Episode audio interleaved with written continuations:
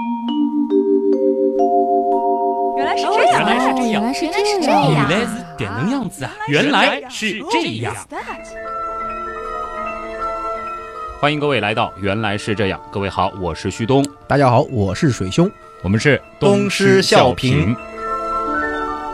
上期呢，我们是讲到了光的波粒二象性，嗯，这也是量子物理最根本的问题啊。哎，所以呢，这一期我们继续我们的量子填坑之旅啊。虽然嗯这是一个可能永远也填不完的坑，但我们还会继续顺着这个深坑往里爬，好而且是更深的一个坑。其实上一期结尾的时候呢，我们是谈到了非常著名的托马斯杨的这个双缝干涉实验啊。对，这个大家物理课都学过啊。嗯，那么在这个之后啊，双缝干涉实验是怎么怎么怎么就演变成了量子力学当中非常重要的一个实验了呢？嗯，应该讲上次我们也提到了双缝干涉实验呢，它是证明了光具有波动性。那实际上呢，还是有很多的实验它是证明了光具有波动性的。嗯再比如说，在托马斯杨之后不久，一个呃物理学家啊菲涅尔，他呢是进行了光的衍射实验。光在传播过程中会绕过障碍物的边缘，偏离直线传播而进入一个几何阴影。嗯，并且呢，在后方的屏幕上出现了这个光强弱不均的这种分布，这就是光的衍射的效果了。哎，当然了，理论上有个前提，就是障碍物的宽度不宜超过光波长的一千倍。这个是一个大家在家里非常方便就可以做的实验。嗯，可以准备一些，比如说针尖啊、细绳啊、圆孔、小圆纸片等等都可以啊，试嗯试看，让光出现这种衍射的现象。对，相信大家应该都见过，是吧？呃，不仅呢光有衍射的现象啊，其实呢电子啊也有，像一九二七年戴维逊和格莫，还有呢乔治汤姆逊和瑞德，他们呢都曾经把这个高能电子打在金属表面，得到了电子衍射的调整。嗯。先等一下，嗯电子其实，在很多人的概念当中，我相信现在还有很多朋友会觉得它是一个比较能够确定的子，哎，就是一个力，嗯一颗一颗的那种感觉，是吧？这东西它怎么也能打出衍射的条纹呢？哎，这个我们之后也会提到这个问题啊。嗯刚才提到了那个乔治·汤姆逊啊，其实也很有意思，就是他的老爸啊，整整三十年前，约瑟夫·汤姆逊，他呢就是发现了电子。就是哦证明了电子它具有粒子的特性。那么类似的呢，像比如说那个康普顿散射实验啊，当然还有我们上一期也提到了光电效应实验等等，这几个实验呢是证明了光或者说电子是具有粒子的特性。尤其是刚才你提到的汤姆逊父子啊，这个特别有意思。等于对说，爸爸是证明了电子具有粒子的特性，而儿子证明了电子具有波动性。哎，是的，所以这些实验，它要么证明光是有波动性，嗯，要么呢是证明有粒子性。嗯那么后边儿其实还提到了，就是像电子这样的东西，它也是要么有波动性，要么有粒子性。，对，一样的。嗯，所以到这个之后，就出现了一个波粒二象性的概念了。大哎家会想，是的这些东西好像都能证明，嗯但它为什么既是这个又是那个呢？那我相信啊，可能大家也都在想，哎，为什么只能分开证明呢？难道就没有一种实验可以同时去证明波和力这两种性质呢？嗯，事实上，其实无数科学家也都在这个方面是绞尽脑汁去尝试，嗯结果呢，就是同一句话。臣妾做不到啊。水老师，你也是够拼的啊！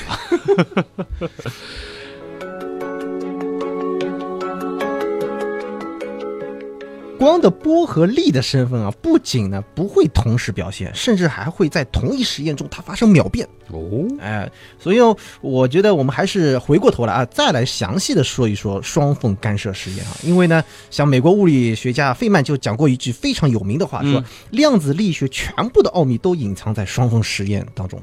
讲的呢稍稍是有一些夸张，但又不是没有它的道理。对，其实啊，当我想到双缝干涉实验，尤其是之后可能会谈到的那个单光子或者是单电子嗯过双缝的实验的时候，我一直到现在还是有点细思恐极的感啊，觉。有点恐怖是吧？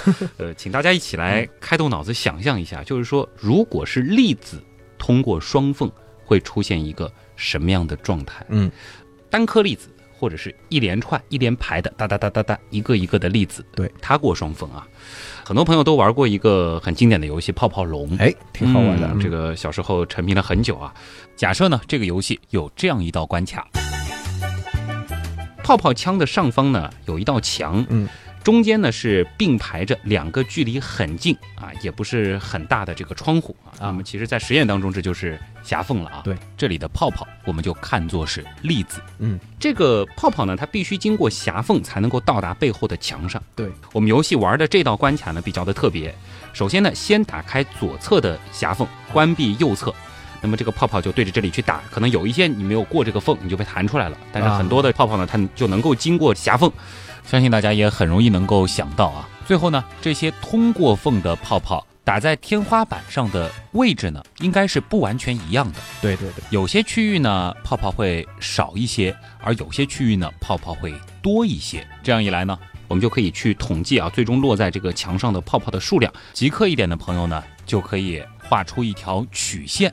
然后呢，我们就会发现这个曲线呢，像一座小山峰一样的啊。呃如果说是泡泡龙的这个游戏的话，你可能会发现这个泡泡的堆积，哎也对，有的地也像方是个多一点，有的地方少一点，小山峰一样的啊，中间高，两边低。哎。啊，对，而刚才那些极客一点的朋友画出来的曲线，其实我们从统计上来看呢，就叫概率曲线。嗯，好，那么现在呢，我们把左侧的夹缝关掉，嗯然后再打开右侧的，再做同样的实验，继续去玩这个泡泡。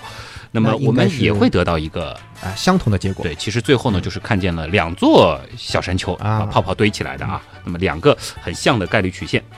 好，刚才那关结束，接下来这一关呢更加的简单啊，就是两道狭缝同时打开。玩了一段时间之后呢，大家应该能够想到最后的这个游戏结果啊，在泡泡龙游戏的天花板上呢，应该是出现了两座倒挂的小山峰，而这两座山峰和我们前面那一关依次打开狭缝出现的结果是非常非常类似的。那如果说极客朋友们还是想要画出概率曲线的话，我们又会发现，第三次各个位置上的泡泡的数量呢，就是前两次相应位置上泡泡数量之和，嗯，或者说第三条曲线就等于前面两条曲线的叠加。啊，就是很简单的一个求和。对，嗯。好，现在呢，我们换一下啊。如果我们现在发送的是一定频率振动的水波，嗯，那应该讲情况就完全不一样了。不管我是打开左侧的狭缝还是右侧的狭缝，只要是一条缝，那么这个水波呢就会以这条缝所在的位置为圆心，由内向外的扩散出去，最终呢是打到墙上。嗯，那如果我同时打开两条缝，这两列水波呢就会同时的扩散出去。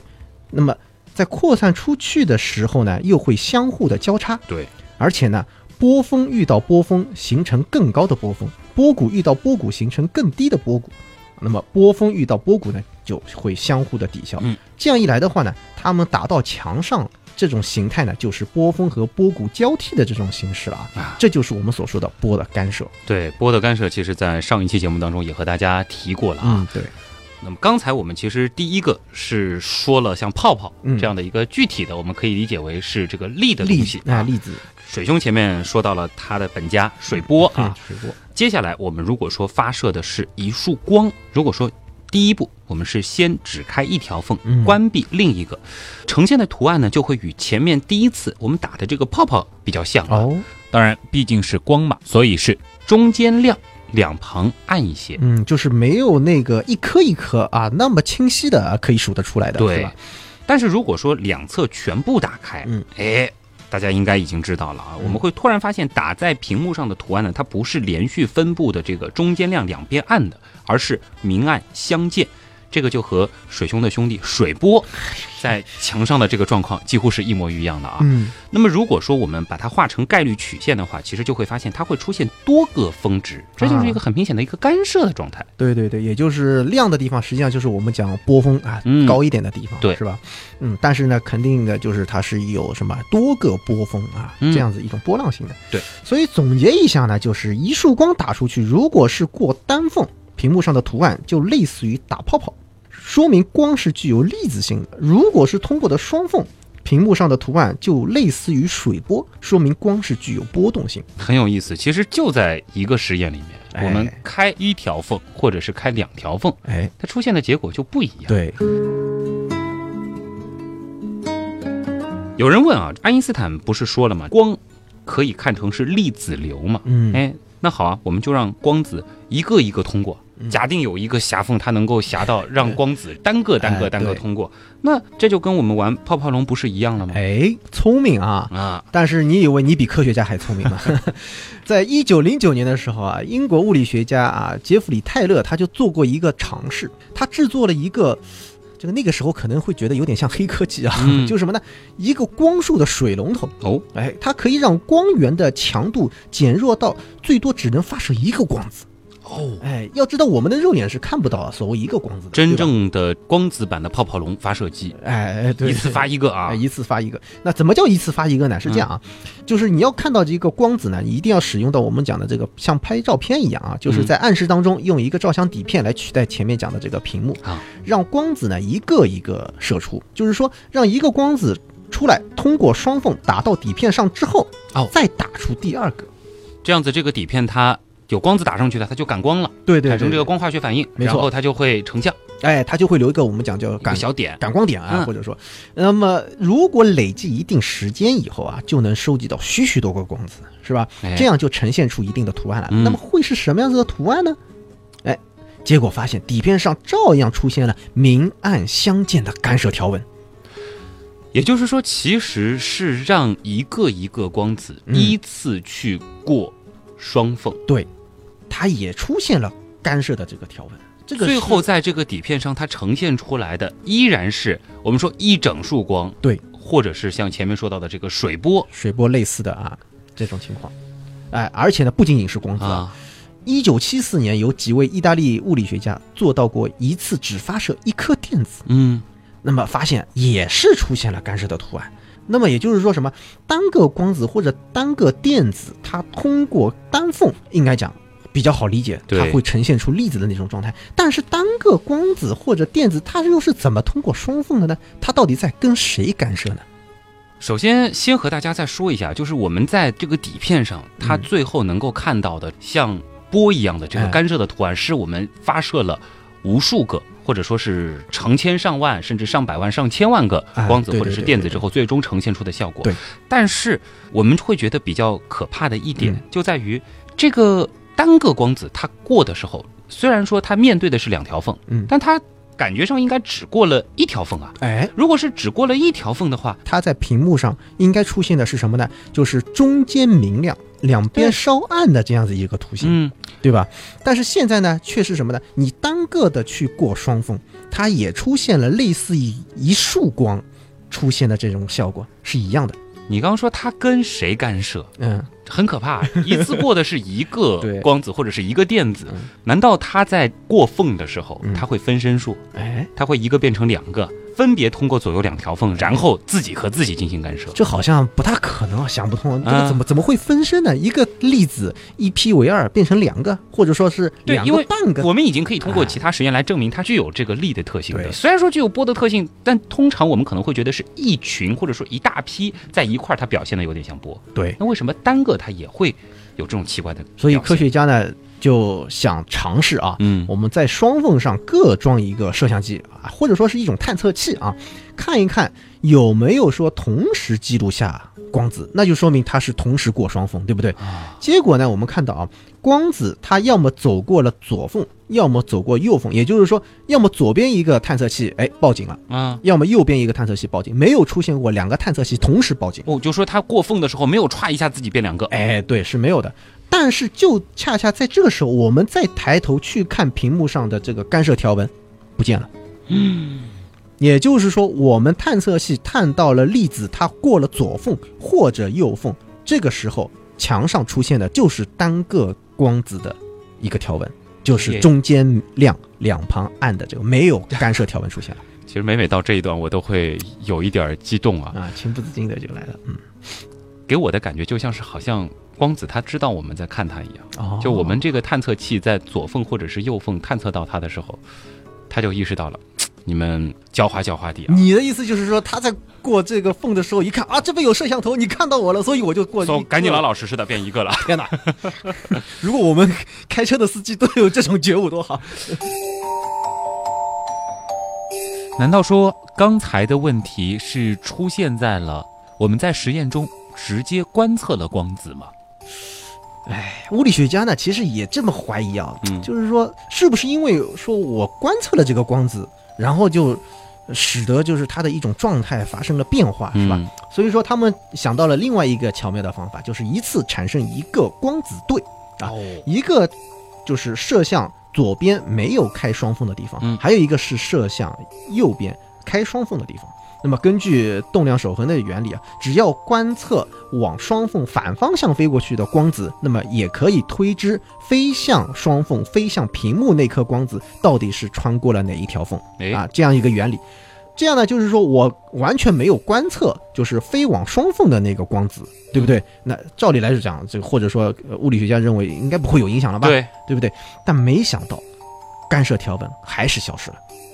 只要我们在观察，观察，无论是过缝的这个光子本身，还是一个类似于镜像存在的以相反方向运行的光子，最终原本应该在屏幕上呈现的干涉条纹，它就消失了，或者说是我们观测到了它的粒子的状态之后，它的波动性就消失了。活见鬼了！ 为什么我们一观察它，它就失去了波动性？哎，量子世界就是这么的不讲理啊！他是怎么知道我们在观察呢？我们不是在和大 家说恐怖小说啊，这个一定要提醒大家，我们现在探讨的其实是严肃的科学，而对且前面的这段叙述，它就是来自一个著名的实验，哎，或者说是来自于无数次的这种实验啊，反复验证，对对对最后都是这个结果。是的，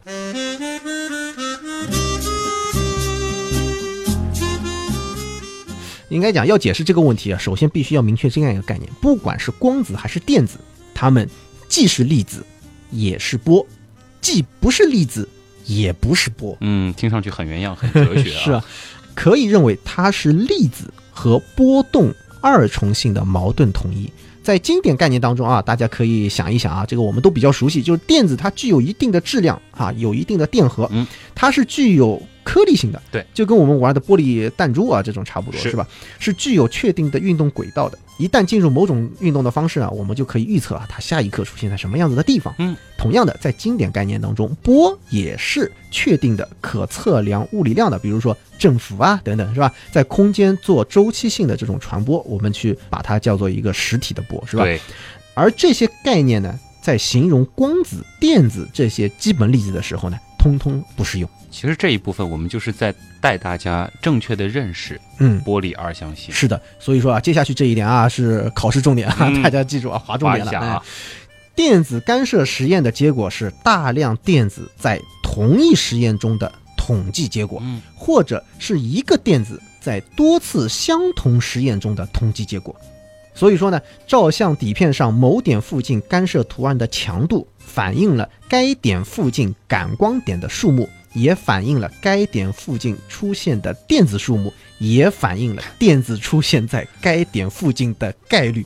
这个这段话比较学院太派啊，绕啊，一听大家可能就会晕。嗯，因为我们涉及到的一些具体的解释，可能在之后的节目当中也会详细的跟大家展开啊。嗯就简单的跟大家说一说，就是说单个电子或者是单个光子，它过了这个双缝之后，嗯在最终的这个胶片或者哎说我们成像的这个面上，它具体的这个落点哎，是按照干涉的状态哎概率分布的。对的，是的，就是这里面大家可以听到，就是前面这段话，大家如果一下子没听明白，可以 回过去啊，再听再一听遍。一遍啊，其实很重要，因为这段话其实还是讲的比较的学术啊，应该讲嗯也是对于我们讲呃玻璃二象性做出了这样子一种总结，就是说大家看到屏幕上面的图案，光子或者电子打到上面去，实际上也是一种粒子嗯，它打在上面。对之所以我们看到的是那种啊明暗相间的干涉条纹，那是因为什么呢？是无数个电子对或者光子打上去之后，才形成了这样子一种图案。所以不我是说们把它扔一个电子过去，啪，它自己就出现一个干涉对环了对并不对是这样对对。不是这样扔一个电子到那儿，它还其是实一个还是点一个电子，哎，但是呢，这一个点它的这个位置可能和我们之前想象的，如果说它是过单缝，嗯，它的这个位置会有很大的不同。对。在过单缝的时候，它其实就是一个比较窄窄的这一条带状的这个没错区域。嗯但是如果是过双缝，它不仅会出现在分别过左右单缝时可能的落点上，而且呢还会出现在一些其他的位置。随着无数的这样子的光子或者是电子的落点的叠加，最终呢就呈现出了好似干涉那样的明暗相间的效果。哎，对，就是我们前面讲到的，就是什么叫做一个电子在多次相同实验当中的统计结果，就是说我发射单个电子，然后无数个单个电子，那这就表示一个电子它多次相同实验，嗯嗯，这个意思啊。这就是我们所谓的叫做统计结果啊。那么在经典力学当中，我们通过观察呢，可以精确的总结出或者说描述出一个人啊、一个车啊或者一颗行星啊它的这种运动行为。那其中呢也包含了两大部分的信息，一个是当前的位置，嗯，对不对？还有一个呢就是速度或者说是动量。哎，我注意到之前的节目当中，评论里有人在问什么是动 量。动量呢就是质量乘以速度，这就是动量了。那么知道了动量，应该讲我们就可以来做一个预测，因为我们都知道啊，如果学过高中物理就知道，这个速度它是一个矢量，对嗯，吧？它是有方向的，所以呢，这样就可以预测到它下一刻会出现在什么样子的地方。牛顿先生的这个三大定律啊，加上万有引力，嗯呃其实呢是可以用来预测小到一根针的掉落，大到宇宙当中两个星系之间的旋转，可谓是无所不能。所以那个时候，人们甚至觉得物理已经终结了， 就是万物都可预知。对啊，其实，在没有深入到量子世界之前，嗯，我们甚至会觉得，只要给我们足够多的数据，或者说我们的这个测量方法足够的先进，啊，足够精确是吧？我甚至可以预测水兄今后的一生，啊细致到每一个细节。啊，这就是经典力学的思维吧？对啊就是可预测的。嗯，好像有点想当然了啊，嗯在必须考虑量子化的微观世界当中，我们恰恰就是做不到在某一时刻同时求得物体的确切的位置或者是动量。取而代之的是什么呢？我们只能通过概率来描述它。比如说，我们可以描述它大概有多大的概率出现在某一个位置，同时呢，也是我们预测它下一刻的位置，也只能通过概率来描述它。同样的，动量也是如此。嗯这就是著名的叫哥本哈根诠释。这里其实出现了一个非常大的问题，嗯那就是凭什么我们只能够两者取其一？哎，凭什么我们只能用概率？对难道不是因为我们没有掌握更先进的测量方法，或者说拥有更先进的测量仪器吗？好了，这里就涉及到量子物理的核心的部分了啊。前面讲到了，一个是概率的问题，一个就是测不准的啊、嗯这个问题，怎么办呢？这里呢，必须从原子模型开始说了啊。又要开时光列车了。对对对，倒回去。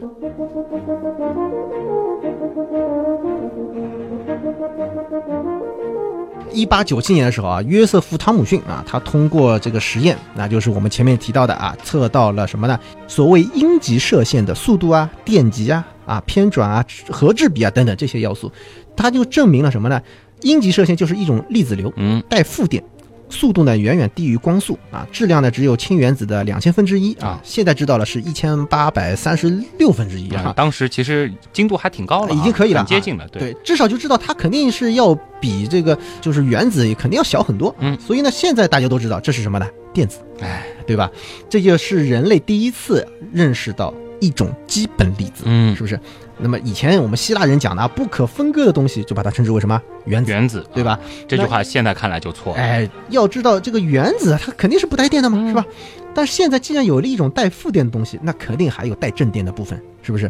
那但是呢，我们汤姆逊啊，还是不想把老祖宗立下的这个规矩颠覆的太厉害，就是什么呢？他考虑到电子的质量还是很小很小的，于是呢，他提出了一个模型，就是电子它是嵌在原子上面的，就好像我们蛋糕上面点缀着几颗葡萄干啊，所以说这个模型叫什么呢？葡萄干布丁原子模型。我记得我高中化学课的时候学的是叫葡萄干面包模型，啊，葡萄 干面包。现在好像这个大家又开始吃流甜行点叫啊，这个葡萄干布丁了。对对对，以后是叫葡萄干什么蛋挞吗？ 可 以啊。汤姆逊的这个学生卢瑟福呢，其实就进一步的要深入这个原子的内部、哎啊。这，个旭东手，嗯，他呢其实就开始通过实验啊，来研究原子内部哎正电的部分。我相信有很多朋友应该现在知道这一部分到底是什么啊。对。那么在一九零九年的时候呢，他使用阿尔法粒子，也就是失去了电子的氦原子核去轰击金箔。哎，对，顺便说一句啊，贝塔粒子就是电子啊，伽马粒子就是高频光子。有什么 delta 粒子吗？没有，这个阿尔法粒子呢，我们说质量大，电荷多，电离的本领也很大，但是它有一些缺点，就是这个穿透能力很差。嗯那根据汤姆逊的预言呢，说金箔很薄，啊对，阿尔法粒子呢应该可以轻易的穿越，因为它质量大，对，只会被原子上的电子吸引，产生角度很小的散射。嗯，可是呢，卢瑟福惊奇的发现，大约有八千分之一的电子散射的角度极其之大，哦有的呢甚至是翻转了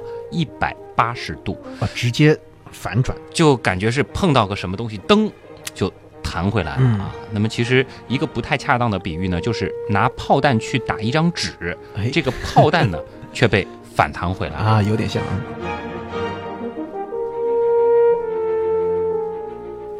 卢瑟福经过严密的计算之后，就认为啊，原子的正电荷呢一定是高度紧密的集中在原子大小的万分之一左右的空间内。哦因因为其实你看，对，就是八千分之一的这个电子哎对能够出现这么奇怪的这种嗯，被其他还是打比回较来的感符合觉预啊言的，，哎嗯，原子的其他地方呢，则是非常的空旷，散落着少量的电子，因此呢，绝大部分阿尔法粒子才可以轻松的穿越，只会有那种微弱的散射。嗯，对，呃，于是乎呢，卢瑟福就将原子当中的这个极小的区域称为核。嗯核的外面呢是不断做圆周运动的电子啊看上去呢就像是地球绕着太阳公转一样，这就是大名鼎鼎的行星太阳原子模型。哎，对，我们现在啊，中学里面教的好像就是这个，是吧？我们中学里面教的应该是叫行星模型，行星模型，哎，这个个坑在去年的火里边儿嗯是讲过的、啊对对对对，是的，他应该讲现在啊，就是我们提到什么物理、化学，甚至说是科学啊，就往往就会画这样子一个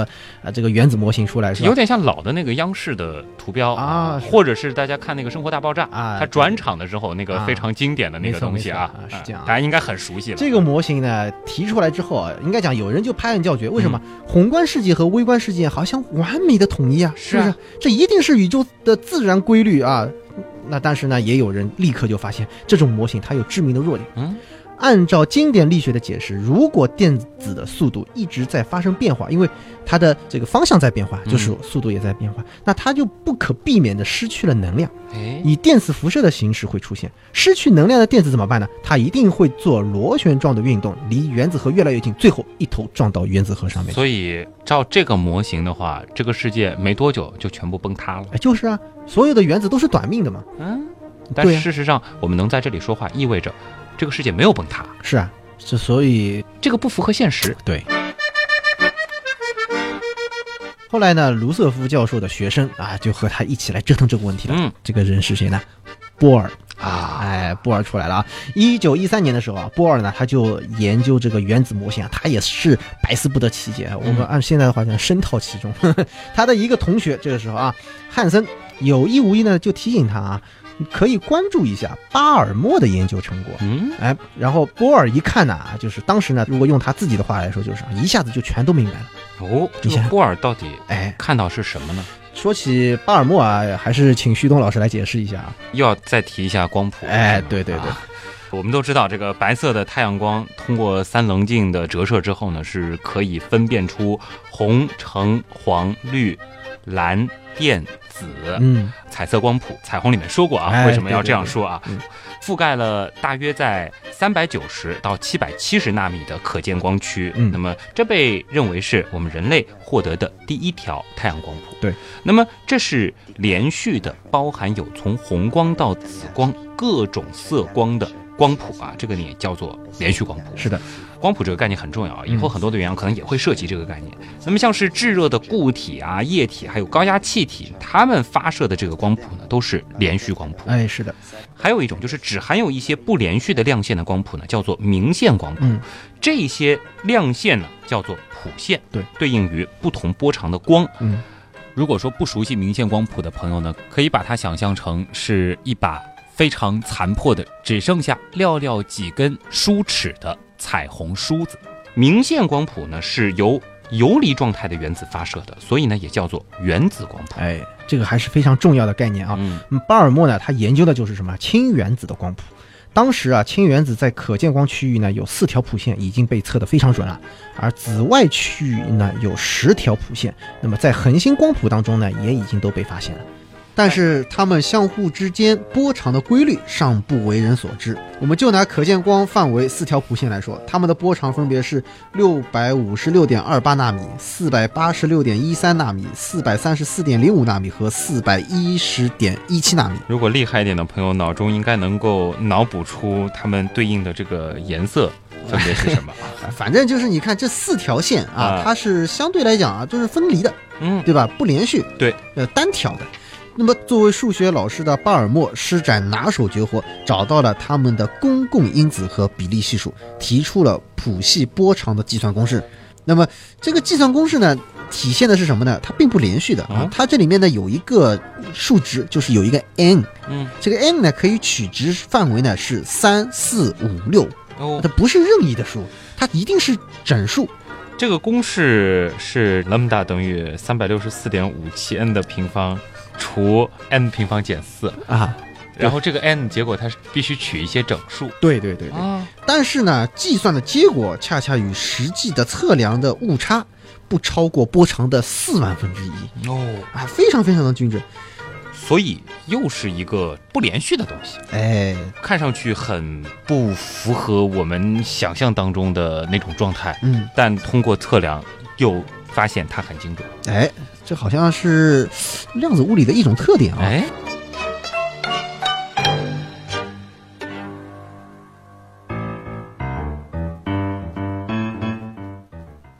我们都知道什么是谱线啊，就是前面讲的，就是如果电子它从外部吸收了能量，嗯，它就会转化成光的这个形式向外辐射，这就是我们讲的谱线啊了大家可以回听玻璃那一期，啊。其对实在讲跃迁的时候也和大家提过这个概念啊。氢原子谱线啊，它是一条一条分开的，嗯是不是？巴尔默公式，哎，你看也是一个一个数值，它是分开的吧？是于是呢，波尔啊，他就一下子想到了普朗克提出的量子这个概念了。嗯，所以能量的吸收和辐射，哎，它都是一份一份的，它每一份都必须是什么 h 乘以缪的整数倍，也就是 E 等于 n 乘以 h 缪。这里的这个 n，这个 n 取值就是一二三四五六七，就整数倍。而 h 就是我们上普一朗回克提常到量的，哎，哎嗯没错。原子向外发光辐射能量，它不是连续的，而是跳跃式的，对吧？那么，如果电子有轨道的话，不同轨道有着不同的能量，离原子核越近呢，能量就越低。嗯电子呢，它不能待在距离原子核任意远的这个距离上，哎，不是说小数点面后面几位，而且嗯只能是什么，待在某一个特定的距离上。就光从这个来看，好像还挺像行星模型的，嗯，而且这个轨道限制的特别的死。哎，是的，那么这里提到的这种所谓的轨道，在后来，其实在原样当中也出现过好几次了，嗯就是大名鼎鼎的能级了。啊，对，能级它到底意味着什么？我们怎么样去理解能级，以及伴随着能级带来的那个电子跃迁的概念？这个呢，之后也要和大家详细的来解释。嗯，而另外呢，实际上波尔的这个模型还不是一个完美的，它仍然是有瑕疵，而且恰恰就是这个瑕疵才导致了后来量子力学的诞生。哇，也就是说，今天还是一个很重要的铺垫对而已。嗯，要不先说原来是这样吧。就是这样啊。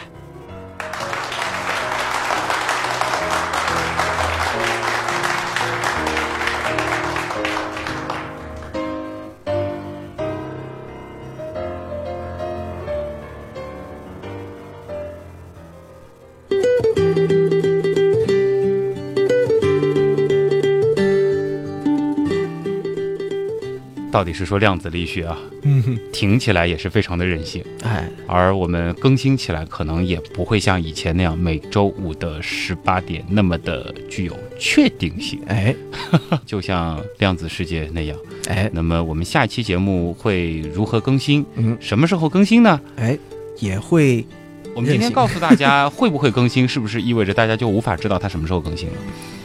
啊，这个涉及到下一期节目要和大家讲的一个很重要的概念了，对吧的，关于测不准。哎，是的，包括就是说呃原子的这个模型它究竟是怎样的等等等等啊，嗯还包括很多科学史的东西。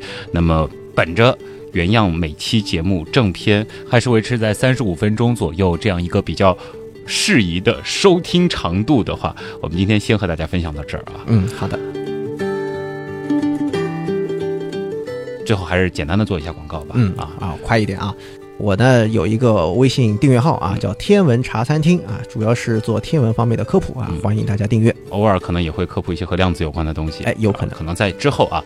那么像我的订阅号“旭东刀科学”呢，在这个星期六啊、包括下个星期六，依然还会有很多跟量子有关的科普内容会进行推送啊。包括我们这一次整个这个量子系列的文案当中，可能被我们省去的一些内容，在里边也会呈现啊。当然，我要再更正一下，其实已经不能是我的微信。订阅号了，嗯其实是我们的微信订阅号对，因为这个背后其实是包含了原样图文组以及原样音乐组小伙伴的所有的这个心血啊。另外呢，其实也欢迎大家加入我们的百度贴吧“旭东刀科学”，同时呢，还有我们的原样刀友会。嗯，啊，元阳刀友会现在依然开放当中的是比零啊。如果说再晚一两周的话，估计比零就已经彻底加满了，因为还剩三百个坑了哎啊，啊，大家赶快啊！发展的速度还是非常的快的啊。好吧，那么今天的节目就先到这里，嗯下期节目什么时候和大家说再见，我们暂时保密。好，我是旭东，我是水兄，咱们下期再见。再见。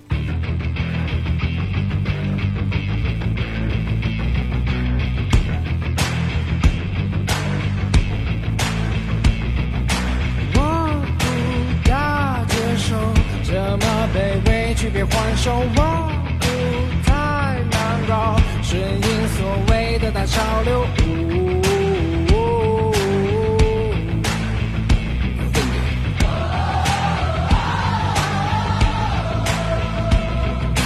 画笔或字口，应该没说明我所有。哇哦，不找借口，懂的人自然能看透。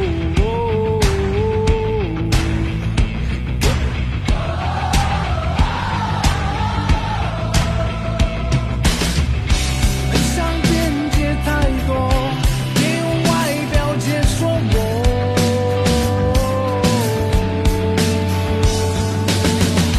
不见不愿反驳，我拒绝只谈如果，无关你的感受。一九七四年，有几位意大利物理学家做过做，有几位物的呃不不不也就是说，我现在可以，我现在可以说吗？光子知道了我们在观测他。你想说可以吗？我好可怕、 啊，这个像鬼故事一样的。好，等一下啊，我我我先消化一下。对，平复一下。贝塔粒子就是电子啊，伽马粒子就是高频光子。有什么 delta 粒子吗？没有，啊，epsilon 粒子，并没有是吗？屁话又来了。我是想让它趣味性更强一 点。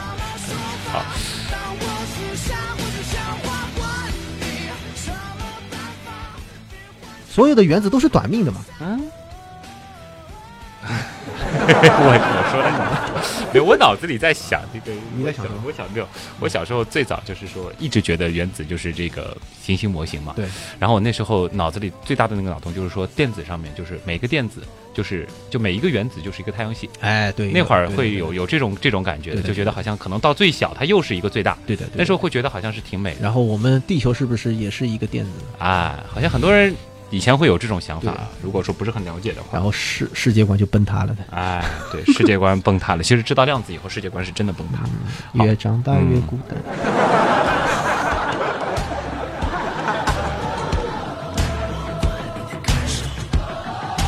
我们现在能在这里继续说话啊，这显然不符合现实嘛，因为我们这个世界没有崩塌，我们身上所有的原子它没有那么的短 命。嗯 什么？我们在这里 说话，这显然不符合现实。然后我现在 好赞，就就是要这个彩蛋。因为你的意见我真不在乎。哦